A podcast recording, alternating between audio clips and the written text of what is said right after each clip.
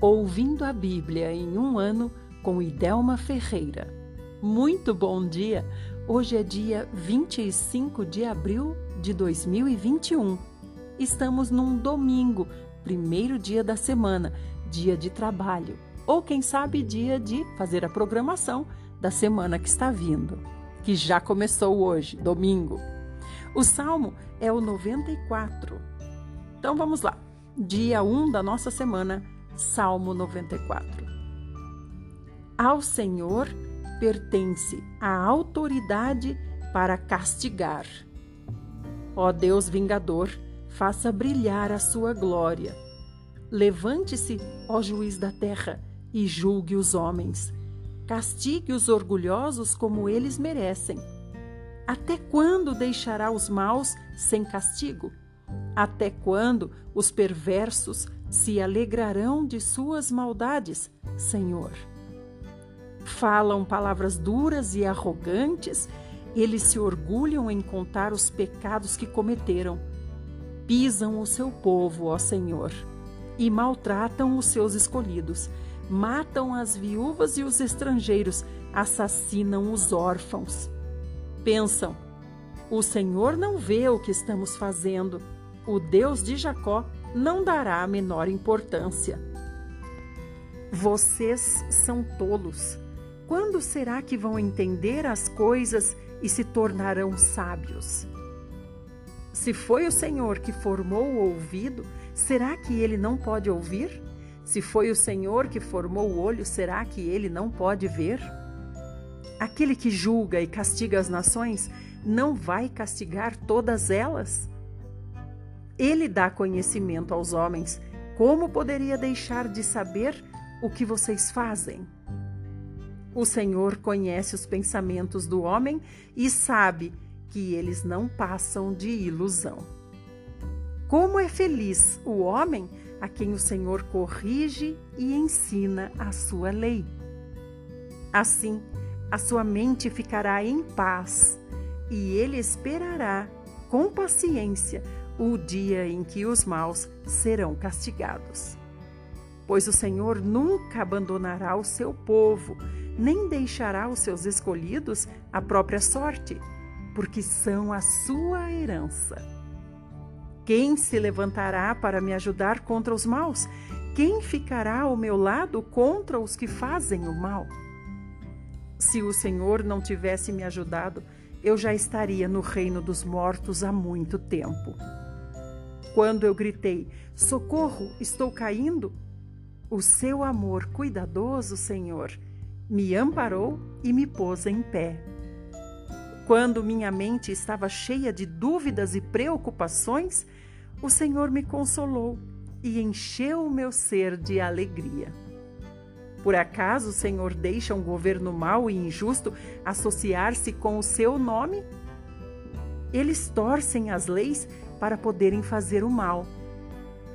Ajuntam-se para destruir os justos e condenam os inocentes à morte. Mas o Senhor é a minha fortaleza, segura. O meu Deus é a rocha firme onde encontro refúgio. Ele fará a maldade desses homens cair sobre eles mesmos. Deus destruirá essa gente com os pecados que eles vivem cometendo. O Senhor, o nosso Deus, acabará com eles. Vamos para Provérbios 14, 3 e 4. As palavras do insensato trazem o castigo que ele merece, mas os sábios são protegidos pelos seus lábios.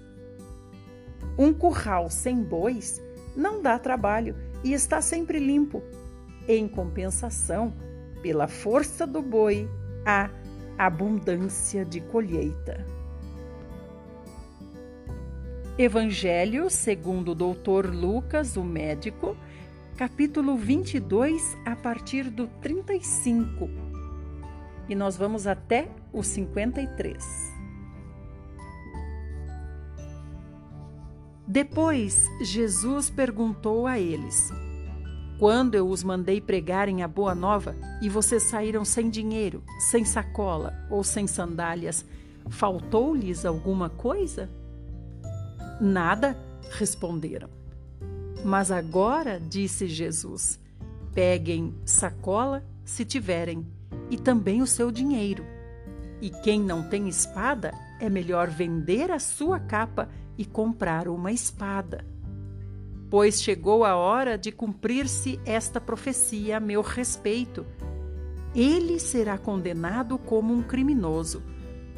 Sim, tudo o que está escrito a meu respeito pelos profetas será cumprido. Mestre, responderam os discípulos, temos aqui duas espadas conosco. É suficiente, disse Jesus. Então, Acompanhado pelos discípulos, ele deixou a sala do andar superior e foi, como de costume, para o Monte das Oliveiras. Ali, Jesus disse para eles: Orem a Deus para não serem vencidos pela tentação. Jesus afastou-se um pouco, ajoelhou-se e começou a oração.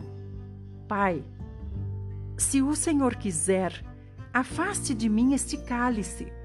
Porém, eu quero fazer a sua vontade e não a minha. Então apareceu um anjo do céu que o fortalecia, porque ele estava em tal agonia de espírito que começou a suar sangue, com gotas caindo ao chão enquanto orava cada vez mais fervorosamente. Finalmente, Jesus se levantou e voltou aos discípulos e os encontrou dormindo, cansados e dominados pela tristeza. Por que estão dormindo? perguntou Jesus para eles. Levantem-se, orem para que vocês não caiam em tentação. Porém, mal Jesus acabara de dizer isso, aproximou-se uma multidão conduzida por Judas, um dos doze. Judas aproximou-se de Jesus e o beijou na face. Mas Jesus lhe perguntou: Judas, com um beijo você está traindo o filho do homem? Quando os outros discípulos viram o que estava para acontecer, disseram: Senhor, podemos lutar? Nós trouxemos as espadas. E um deles avançou contra o servo do sumo sacerdote e cortou a sua orelha direita. Mas Jesus disse: Não resistam mais. E tocando na orelha do homem, Jesus o curou. Depois, Jesus dirigiu-se aos sacerdotes principais, aos oficiais da guarda do templo e aos líderes religiosos que vinham à frente da multidão.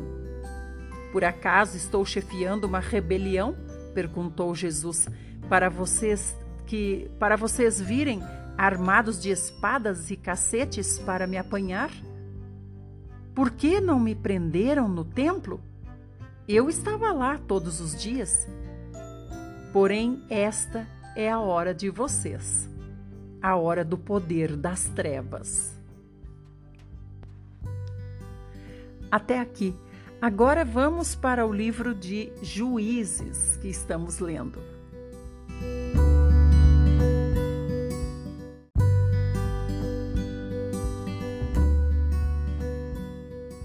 Chegamos no Velho Testamento. Ouça todos os dias, todos os áudios, que dá uns 25 minutos, e em um ano, não importa quando você tenha começado, você terá ouvido a Bíblia inteira.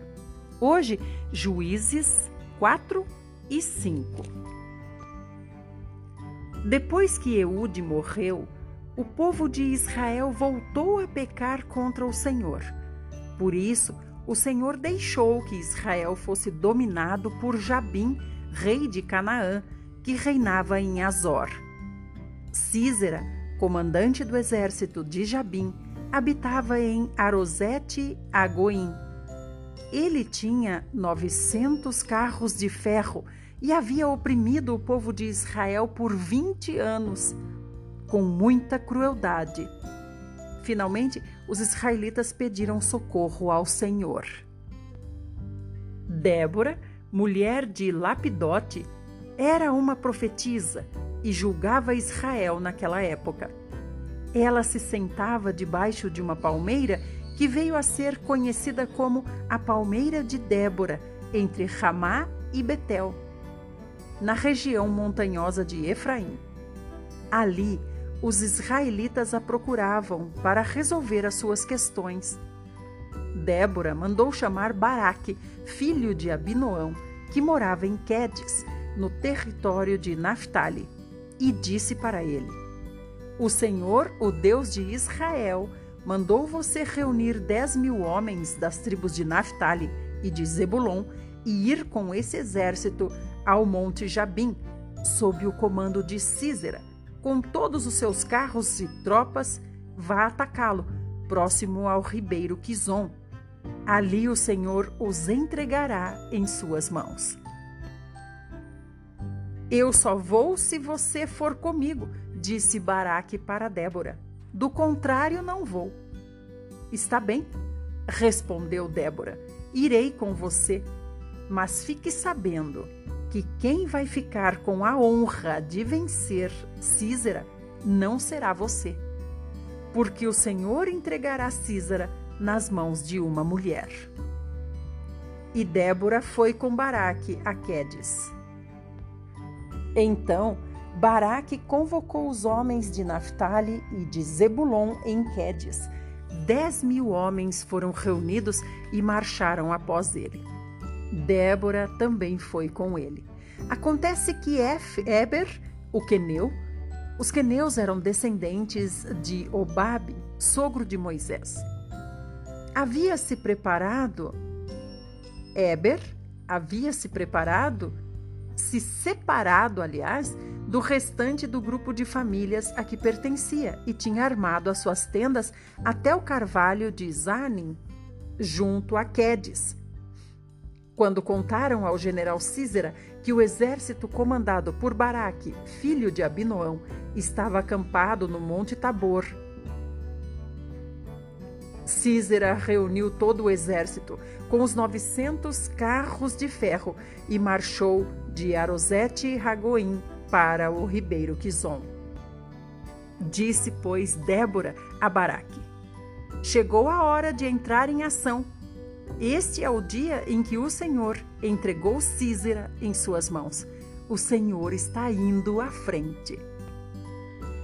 Então Baraque e os dez mil soldados de Israel desceram do Monte Tabor para a batalha. O Senhor derrotou totalmente as forças chefiadas por Císera, os soldados e os carros, diante de Baraque. Vendo isso, Císera saltou do carro e fugiu a pé.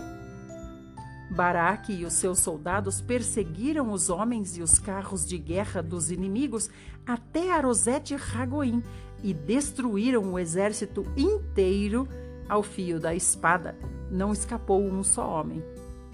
Enquanto isso, Císera fugiu a pé para a tenda de Jael, mulher do queneu Eber, pois havia paz entre Jabim, rei de Azor, e o grupo de famílias chefiadas por Eber. Jael saiu ao encontro de Císera e disse: Venha para minha tenda. Ali o Senhor estará salvo. Não tenha medo. Ele entrou na tenda de Jael e ela cobriu Císera com uma coberta. Estou com muita sede, disse Císera para Jael. Por favor, dê-me um pouco de água. Ela abriu uma vasilha de leite e o deu a Císera e tornou a estender a coberta sobre ele. Ele disse para Jael: Fique à porta da tenda. Se chegar alguma pessoa e perguntar se há alguém aqui, responda que não. Então Jael, mulher de Eber, pegou uma estaca e um martelo e aproximou-se silenciosamente do lugar em que Císera dormia um sono profundo, porque estava exausto. E Jael cravou a estaca nas têmporas de Císera. A estaca atravessou a cabeça dele e ficou fincada no chão. E assim ele morreu. Baraque vinha perseguindo Císera e Jael foi ao encontro dele e disse: Venha ver o homem que você está procurando. Baraque foi e viu Císera morto com a estaca atravessada na sua cabeça. Assim, naquele dia, Deus humilhou Jabim, rei de Canaã, diante dos israelitas. E o povo de Israel foi ficando cada vez mais forte, obtendo mais e mais vitórias sobre Jabim, até que o destruíram completamente. Então, Débora e Baraque, filho de Abinoão, entoaram esta canção de louvor, celebrando a grande vitória. Os chefes de Israel foram na frente e o povo foi atrás, alegremente. Bendigam o Senhor. Ouçam, ó reis, príncipes, escutem. Eu cantarei ao Senhor, ao Senhor Deus de Israel. Quando nos conduziu de Seir, marchando pelos campos desde os campos de Edom, a terra tremeu. Os céus gotejaram. Sim, as nuvens despejaram água e os montes se derreteram diante do Senhor. Até o monte Sinai estremeceu diante do Senhor, Deus de Israel. Nos dias de Sangar, filho de Anate e de Jael, cessou o movimento nas estradas e os viajantes tomavam caminhos tortuosos. As aldeias de Israel ficaram desertas e adormecidas, até que eu, Débora, levantei-me por mãe em Israel. Quando Israel escolheu novos deuses, esse desvio favoreceu a guerra, e entre os 40 mil israelitas não se via um só escudo nem lança. Quanto me alegro com os comandantes de Israel que foram voluntários valorosos. Louvem o Senhor, falem todas des, todos destas coisas, vocês que montam jumentas brancas, vocês que sentam em ricos tapetes e vocês que andam a pé. Ao som da música daqueles que cuidam das águas das pastagens, falem dos atos justos do Senhor em favor dos guerreiros de Israel, permitindo então ao povo do Senhor que voltasse feliz aos seus lares. Desperte, Débora, desperte, Desperte, Débora, desperte. Acorde e entoie uma canção. Levante-se, Baraque, e leve presos aqueles que queriam prender você, ó filho de Abinoão. Do monte Tabor, pelas vertentes, desceu o restante dos valentes. O povo do Senhor, em meu auxílio, marchou contra inimigos poderosos. Alguns vieram de Efraim, os que tinham suas raízes em Amaleque. E seguindo os passos de Débora, marcharam multidões de Benjamim. De Maquir desceram comandantes, e de Zebulon os que levam a vara de comando. Foram com Débora também os príncipes de Issacar. Issacar seguiu a Baraque, e com ele chegou ao vale. Mas vários grupos de Ruben discutiram fortemente por que vocês ficaram em casa entre os currais para ouvir os balidos dos rebanhos? Ouçam, na tribo de Ruben houve grande discussão. Gileade permaneceu do outro lado do Jordão. E por que Dan permaneceu junto aos seus navios? E por que Azer ficou na praia sentado, descansando nas baías? Mas a tribo de Zebulon e os homens de Naphtali arriscaram a própria vida nos campos de batalha. Vieram reis e guerrearam. Os reis de Canaã guerrearam em Taanac, junto às fontes de Megido. Mas nada conseguiram e não levaram bem algum. As estrelas do céu, lá nas suas órbitas, lutaram contra Císera. O ribeiro Quizon arrastou o inimigo aquele antigo ribeiro, o ribeiro de Quizon. Avante, ó minha alma, seja firme. Os cascos dos cavalos galopando socavam o chão. Os cavalos dos guerreiros galopando. Mas o anjo do Senhor disse: Amaldiçoem Meroz, amaldiçoem durante os seus duramente os seus moradores, porque não vieram combater com o Senhor, combater ao lado do Senhor e seus heróis. Dentre todas as mulheres, seja bendita Jael, mulher de Eber, o queneu. Sim, dentre todas as mulheres que habitam tendas de Israel, seja bendita Jael. Ele pediu água, leite, ela deu. Em taça digna de príncipes, a nata ofereceu. Com a mão esquerda, pegou a estaca e com a direita o martelo. E a Císera golpeou, furou, rachou e traspassou a sua cabeça. Aos pés de Jael foi caindo e ficou lá estirado. Aos pés dela dobrou o corpo e ali mesmo caiu morto. A mãe de Císera olhava pela janela e exclamava atrás da grade: Por que demora o carro dele? Por que não ouço o ruído do trotar dos seus cavalos? Mas as mais sábias das suas damas de companhia responderam. E ela falava consigo mesma: de certo estão encontrando e repartindo muitos despojos. Uma ou duas moças para cada homem, e para Císera, tecidos de várias cores, tecidos coloridos e bordados, e uma ou duas estolas finamente bordadas para o meu pescoço.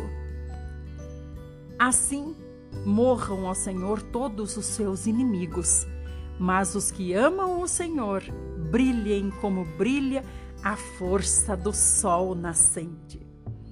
E depois dessas coisas, a terra ficou em paz durante 40 anos. Até aqui, essa é a porção maravilhosa que o Senhor teve para nós no dia de hoje. Aprendermos que não basta clamar a Deus para que resolva o problema para nós, mas clamar de forma correta, para que o Senhor nos dê estratégia e que nós façamos a nossa parte. E o Senhor com certeza nos dará a vitória. E as estrelas lá do céu de suas órbitas lutam contra os seus inimigos. E você sairá vitorioso, vitoriosa, para a honra e glória daquele que lhe deu essa vitória, o Senhor Jesus. Amanhã continuamos. Se você quer ouvir mais áudios da Bíblia, tem todos lá no Telegram. É só procurar por Idelma Ferreira com H. Até mais!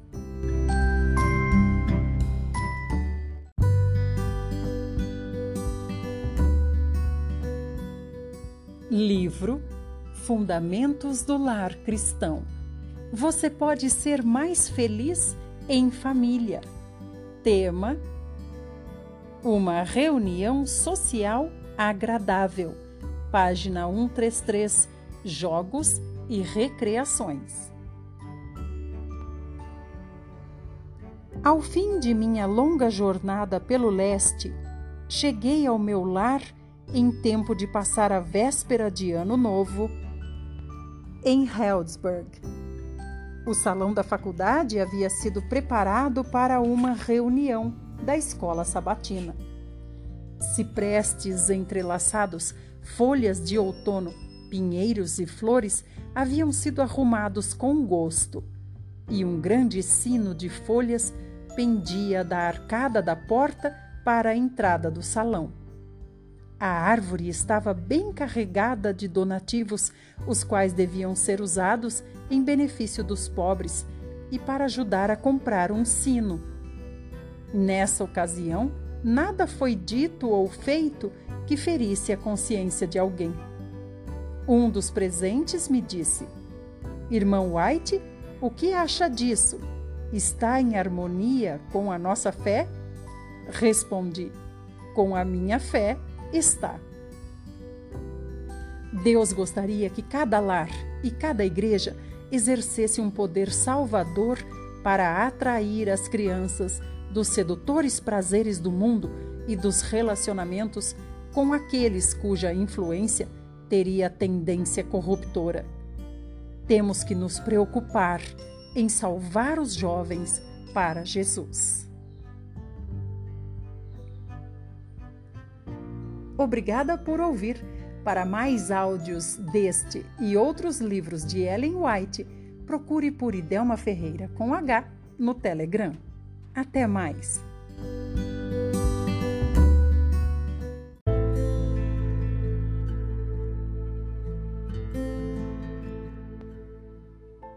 Livro O Grande Conflito Acontecimentos que mudarão o seu futuro. Tema O Salário do Pecado. Página 307. O que existe além do túmulo?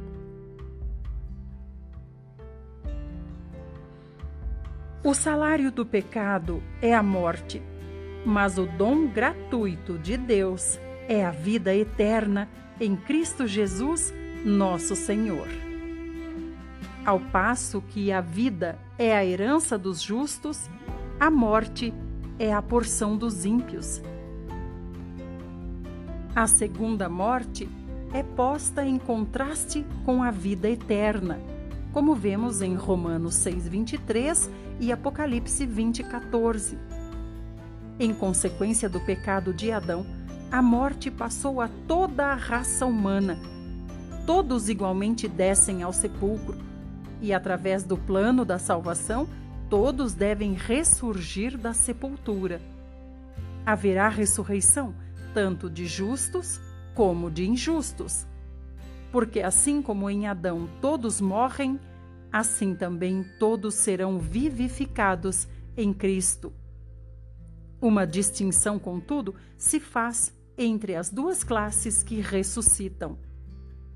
Vem a hora em que todos os que se acham nos túmulos ouvirão a sua voz e sairão.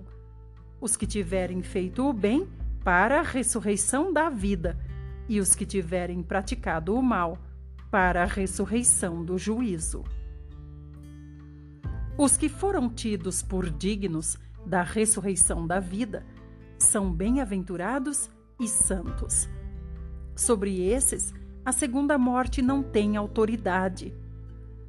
Mas os que não asseguraram o perdão através do arrependimento e a fé devem receber o salário do pecado ou a punição segundo as suas obras, que finaliza com a segunda morte.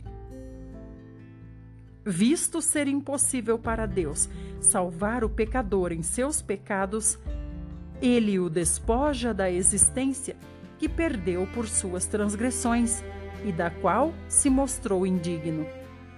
Mais um pouco de tempo e já não existirá o ímpio. Procurarás o seu lugar e não o acharás. Salmo 37, 10. Mergulham sem esperança no esquecimento eterno. Assim será o fim do pecado. Destróis o ímpio e para todo o sempre lhe apagas o nome. Quanto aos inimigos, estão consumados. João, no Apocalipse, ouve uma antífona universal de louvor, imperturbada por qualquer nota de discórdia. Não haverá almas perdidas para blasfemarem de Deus, contorcendo-se em tormento interminável não existirão seres desditosos no inferno unindo seus gritos aos cânticos dos salvos. Sobre o erro da imortalidade inerente repousa a doutrina da consciência da morte. Semelhantemente ao tormento eterno, opõe-se aos ensinos das Escrituras a razão e aos sentimentos de humanidade. Segundo a crença popular, os remidos no céu estão a par de tudo o que ocorre na terra. Mas como poderiam os mortos ser felizes sabendo das dificuldades dos vivos, vendo-os suportar todas as tristezas, desapontamentos e angústias da vida? Quão revoltante é a crença de que logo que o fôlego deixa o corpo, a alma do impenitente é entregue às chamas. O que dizem as Escrituras? O homem não se acha consciente na morte. Sai-lhes o espírito e eles tornam ao pó. Nesse mesmo dia perecem todos os seus desígnios. Os vivos sabem que hão de morrer, mas os mortos não sabem coisa nenhuma. Amor, ódio e inveja para eles já pereceram. Para sempre não têm eles parte em coisa alguma do que se faz debaixo do sol. A sepultura não te pode louvar, nem a morte glorificar-te não esperam em tua fidelidade os que descem a cova. Os vivos, somente os vivos, esses te louvam, como hoje eu o faço. Pois na morte não há recordação de ti, no sepulcro, quem te dará louvor? Pedro, no dia de Pentecoste, declarou que Davi morreu e foi sepultado e o seu túmulo permanece entre nós até hoje. Por que Davi não subiu aos céus? Atos 2, 29 e 34. O fato de Davi permanecer na sepultura até a ressurreição prova que os justos não ascendem ao céu por ocasião da morte. Disse Paulo: Se os mortos não ressuscitam, também Cristo não ressuscitou. E se Cristo não ressuscitou, é vã a vossa fé, e ainda permaneceis nos vossos pecados. E ainda mais: os que dormiram em Cristo pereceram.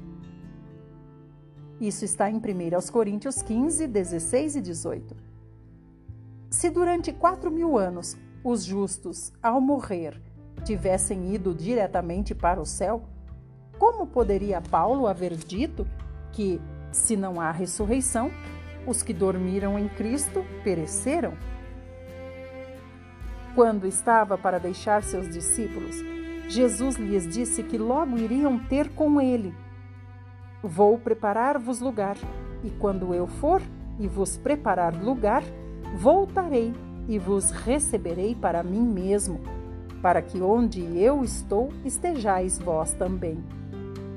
Diz-nos ainda Paulo que o Senhor mesmo, dada a sua palavra de ordem, ouvida a voz do arcanjo e ressoada a trombeta de Deus, descerá dos céus e os mortos em Cristo ressuscitarão primeiro.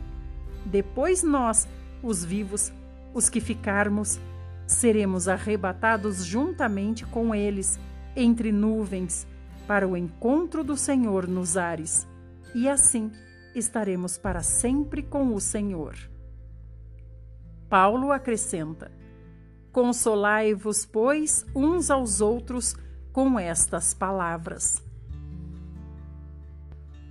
Na vinda do Senhor, os grilhões do túmulo serão quebrados e os mortos em Cristo ressuscitarão para a vida eterna. Todos serão julgados de acordo com as coisas escritas nos livros e recompensados segundo suas obras. Este juízo não ocorre por ocasião da morte, porquanto estabeleceu um dia em que há de julgar o mundo com justiça. Eis que veio o Senhor entre suas santas miríades para exercer juízo contra todos. Se, porém, os mortos já estão gozando a bem-aventurança celestial ou contorcendo-se nas chamas do inferno, que necessidade há de um juízo futuro? A palavra de Deus pode ser entendida pela mente comum. Qual o espírito imparcial, contudo, que é capaz de ver sabedoria ou justiça na teoria corrente? Receberão os justos o elogio. Muito bem, servo bom e fiel, entra no gozo do seu Senhor se estiveram morando em sua presença durante longos séculos? Serão os ímpios convocados do lugar do tormento eterno a fim de receber a sentença do juiz? Apartai-vos de mim, malditos, para o fogo eterno. A teoria da imortalidade da alma foi uma das falsidades que Roma tomou emprestadas do paganismo. Lutero classificou essa teoria entre as monstruosas fábulas que fazem parte do monturo romano das decretais. A Bíblia ensina que os mortos dormem até a ressurreição. Bendito descanso para o justo cansado. Seja longo ou breve o tempo, não é para eles senão um momento. A trombeta soará, os mortos ressuscitarão incorruptíveis e nós seremos transformados. Quando este corpo corruptível se revestir da incorruptibilidade e o que é mortal se revestir da imortalidade, então se cumprirá a palavra que está escrita: Tragada foi a morte pela vitória. Ao serem eles chamados de seu profundo sono, começam a pensar exatamente onde haviam parado. A última sensação foi a agonia da morte, o último pensamento, o de que estavam a cair sob o poder da sepultura. Ao se levantarem da tumba, seu primeiro alegre pensamento se expressará na triunfante aclamação: Onde está, ó morte, a tua vitória? Onde está, ó morte, o teu aguilhão?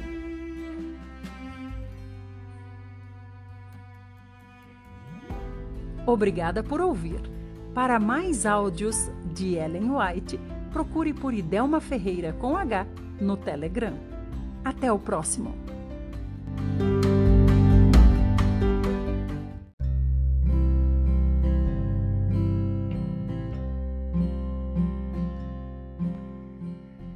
Lição da Escola Sabatina, 25 de abril, domingo. Muito bom dia! O tema que vamos estudar hoje é o seu escudo. Antes, vamos para o verso para memorizar. E eis que estou com vocês todos os dias até o fim dos tempos. Mateus 28, 20.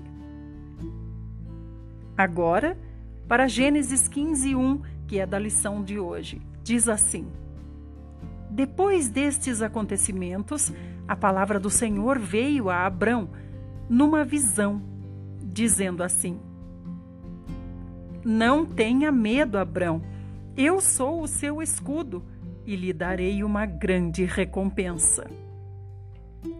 Gênesis 15, 1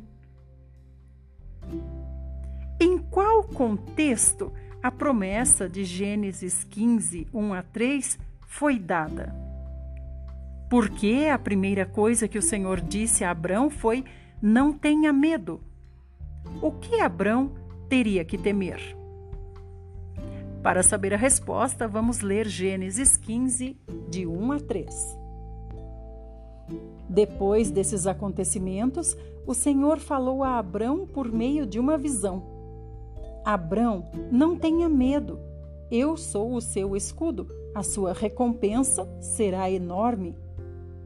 Mas Abrão perguntou: Ó oh, soberano Senhor, que me darás se continuo sem filhos e o meu herdeiro é Eliezer de Damasco? E Abrão acrescentou: Tu não me deste descendentes? Um servo da minha casa será o meu herdeiro. Agora, qual dessas opções você acha que é a verdadeira? Opção A: Deus quis encorajar Abrão e assegurar que ele teria descendentes? Ou opção B: Deus desejou acalmar Abrão em relação à conquista de outras terras? Responda. É interessante nesse texto o fato de que o Senhor declarou a Abrão eu sou o seu escudo. O uso do pronome pessoal mostra a natureza pessoal do relacionamento. Deus se relacionaria com Abrão individualmente, como ele faz com todos nós. A denominação de Deus como escudo aparece aqui pela primeira vez na Bíblia. Além disso, essa foi a única vez em que ele, Deus, a usou para se revelar, mesmo que outros escritores da Bíblia tenham usado o termo para falar sobre Deus. Quando Deus se refere a si, a si mesmo como escudo de alguém, o que isso significa? O significado para Abrão é diferente do que isso representa para nós? nós podemos reivindicar essa promessa? Isso significa que nenhum dano físico ocorrerá conosco? De que maneira Deus é um escudo? Como você entende essa comparação? Responda para você mesmo. Pense. Cristo não tem em nós um interesse casual mas um interesse mais vigoroso do que o de mãe por seus filhos. Nosso Salvador comprou-nos por sofrimento e dor humanos, pelo insulto, difamação, maus tratos, zombaria, rejeição e morte. Cuida de ti, tremente Filho de Deus ele te porá a salvo sob sua proteção. A fraqueza inerente à nossa natureza humana não nos impedirá o acesso ao Pai Celestial, pois Ele, Cristo, morreu para interceder por nós. Tudo isso está no livro Filhos e Filhas de Deus, de Ellen White. Ronaldo havia sido um fiel seguidor do Senhor. Então, de repente, Ronaldo morreu. O que aconteceu com a promessa de que Deus é seu escudo? Ou devemos entender a ideia de Deus como nosso escudo de modo diferente? Do que Deus sempre nos protege? Vamos ler 1 aos Coríntios 10, 13 diz assim: Lembrem-se que as tentações que vocês têm de enfrentar são as mesmas que os outros enfrentam. E nenhuma tentação é irresistível. Vocês podem confiar que Deus impedirá que a tentação se torne tão forte que não a possam enfrentar, visto que ele assim prometeu e cumprirá o que diz. Deus dará a vocês forças para suportar a tentação. Agora, para concluir a nossa lição de hoje, vamos retomar o verso para memorizar. E eis que estou com vocês todos os dias até o fim dos tempos. Mateus 28, 20. Agora fale comigo. E eis que estou com vocês todos os dias, até o fim dos tempos. Mateus 28, 20. Mais uma vez. E eis que estou com vocês todos os dias, até o fim dos tempos. Mateus 28, 20.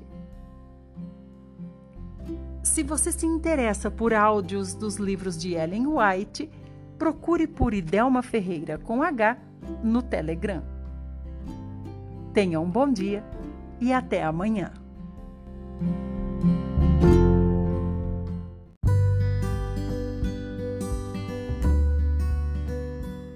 Livro Lições para o Viver Cristão. Tema Libertação, página 195. É possível ser libertado do pecado imediatamente após ser salvo.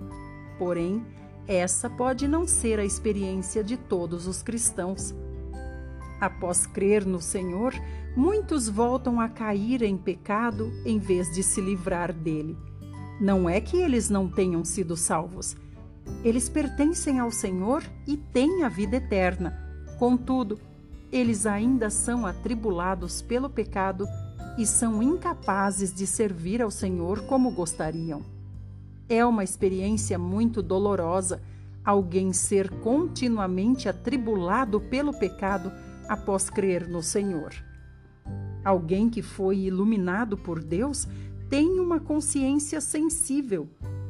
Ele é sensível ao pecado e tem uma vida que condena o pecado. Mas ele ainda pode ser atribulado pelo pecado.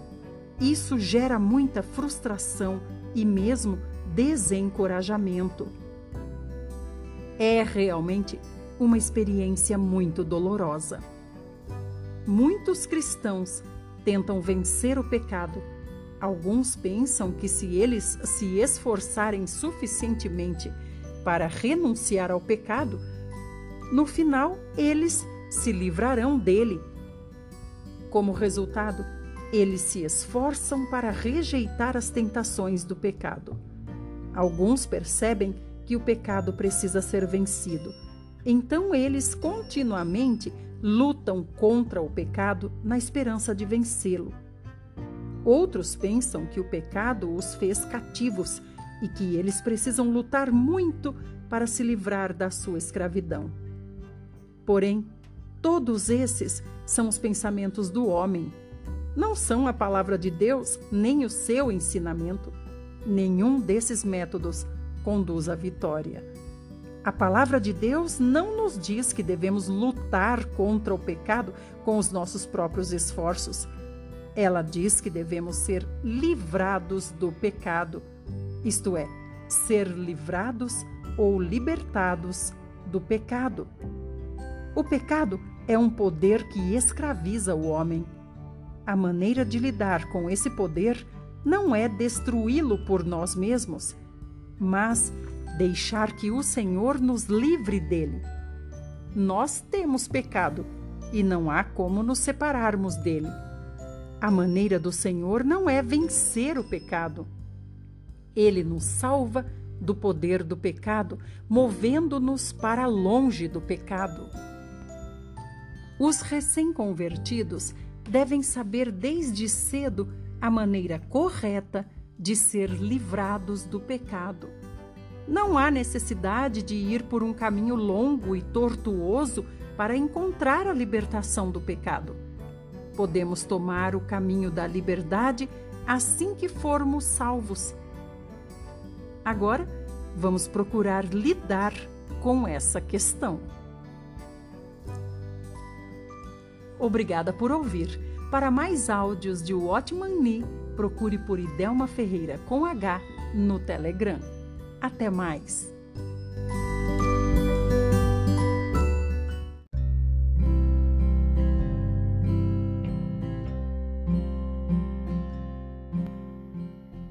Alimento Diário Domingo, semana 3 Bom dia!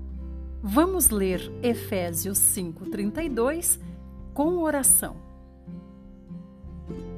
Grande é este mistério, mas eu me refiro a Cristo e à Igreja.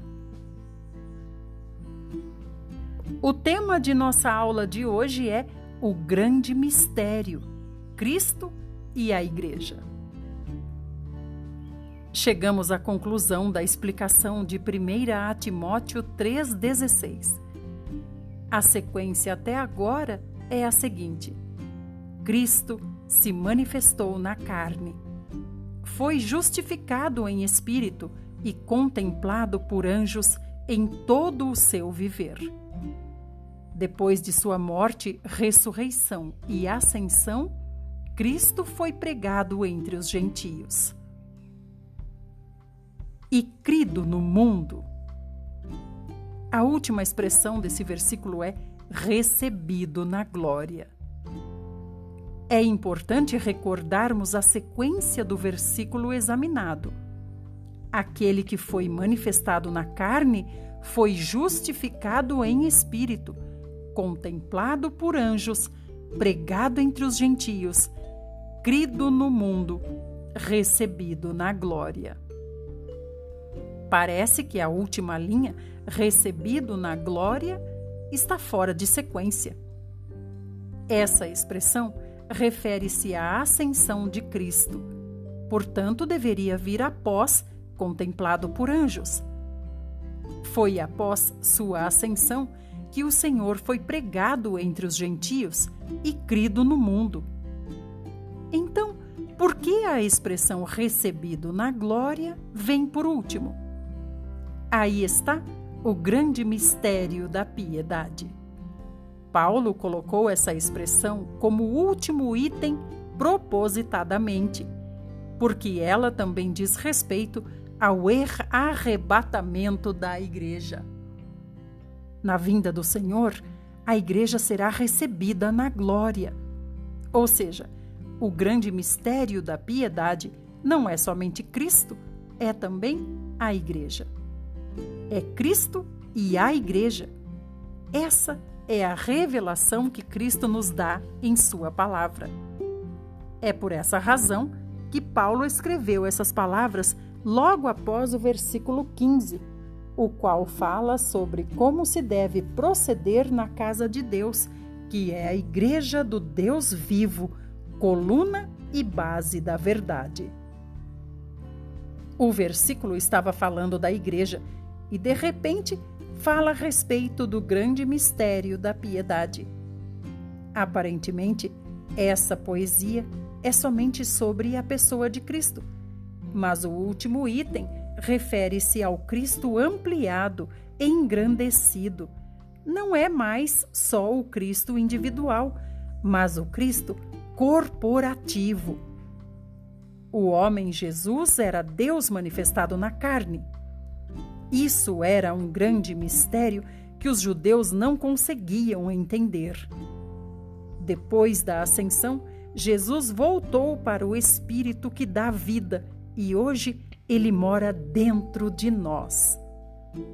Somos o Cristo corporativo, o Cristo engrandecido, ampliado. A igreja é Deus manifestado na carne. Esse é o grande mistério da piedade que estava oculto, mas foi revelado. Cristo em nós, a esperança da glória quando é bem cuidada pelo pastoreio do episcopado e diaconato, seguindo as instruções que Paulo deu em 1 Timóteo, a igreja funciona. Ela funciona como a casa do Deus vivo, como a coluna e base da verdade, que é o testemunho da realidade divina de Cristo e seu corpo. A igreja funciona como a continuação de Cristo, como a manifestação de Deus na carne, que é Cristo vivido e expresso. Esse é o grande mistério da piedade. Hoje temos o plano de Deus, a administração familiar de Deus e esse grande mistério da piedade, que é dispensar esse Cristo tão maravilhoso. Ele é a corporificação de Deus. Ele é Deus manifestado na carne. E Deus quer, por meio da Sua palavra, colocar a fé objetiva dentro de nossa fé subjetiva, a fim de produzir um corpo para Cristo. A igreja é hoje o aumento dessa manifestação de Deus na carne é a corporificação de Deus. Nossa esperança é vivenciar tal vida, sendo testemunho de Deus na terra, a coluna e base da verdade. Deus vai trabalhar em nós e, quando Ele voltar, seremos encontrados numa condição adequada para ser arrebatados como vencedores, como Sua noiva, como seu exército então seremos recebidos na glória. Grande é esse mistério, mas eu me refiro a Cristo e à Igreja. Como diz Efésios 5,32. Que Deus abençoe a todos e que vivamos o grande mistério da piedade para agirmos contra o mistério da iniquidade. que se tem multiplicado. Nossa incumbência é multiplicar o mistério da piedade, que é Deus manifestado na carne. Louvado seja o Senhor. Agora fica aqui a pergunta do professor para você pensar no dia de hoje. Por que Cristo e a Igreja são um grande mistério? Também pense sobre qual é o seu ponto-chave, ou seja, o que mais marcou você nessa lição de hoje. Se você quer receber áudios de Watchman Nee, procure por Idelma Ferreira com H no Telegram. Também os áudios anteriores do Alimento Diário estão lá. Até mais!